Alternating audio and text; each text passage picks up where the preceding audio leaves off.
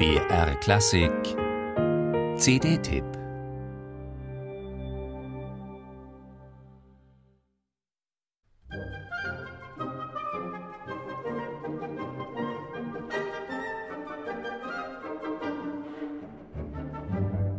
Typisch französischen Esprit verströmt die Musik des früh verstorbenen Benjamin Godard, jedenfalls wenn sie so beschwingt gespielt wird wie vom Münchner Rundfunkorchester unter David Reiland.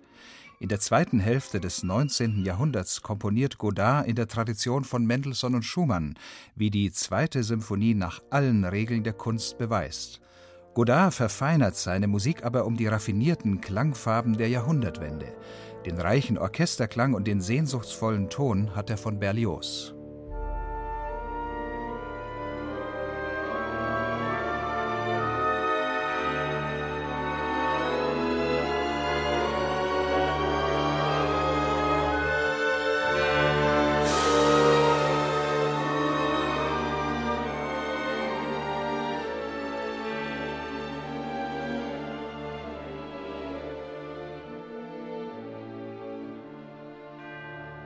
Im ersten seiner drei Charakterstücke, einem Trauermarsch, fängt Godard die weihevolle Aura französischer Kathedralen ein.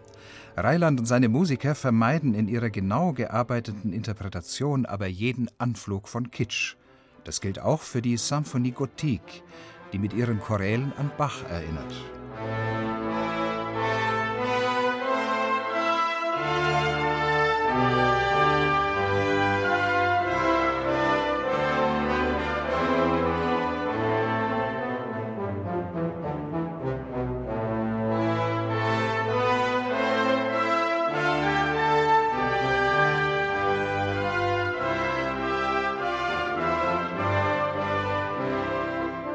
Gotisch im Sinn von mittelalterlich ist diese Symphonie kaum.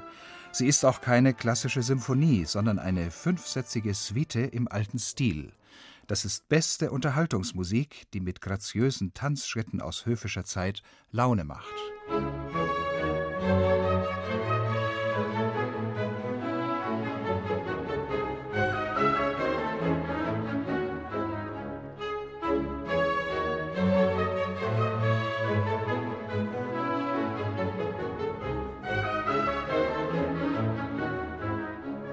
Mit Eleganz und Feingefühl nähern sich David Reiland und das Münchner Rundfunkorchester dieser Spielart der französischen Romantik.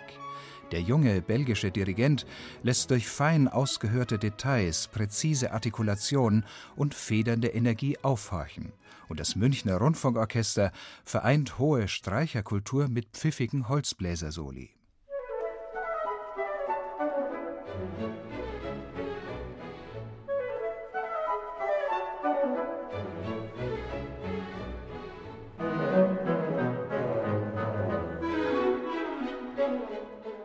Godards entzückende Melodien reißen mit, auch wenn einem manche Wendungen trivial vorkommen.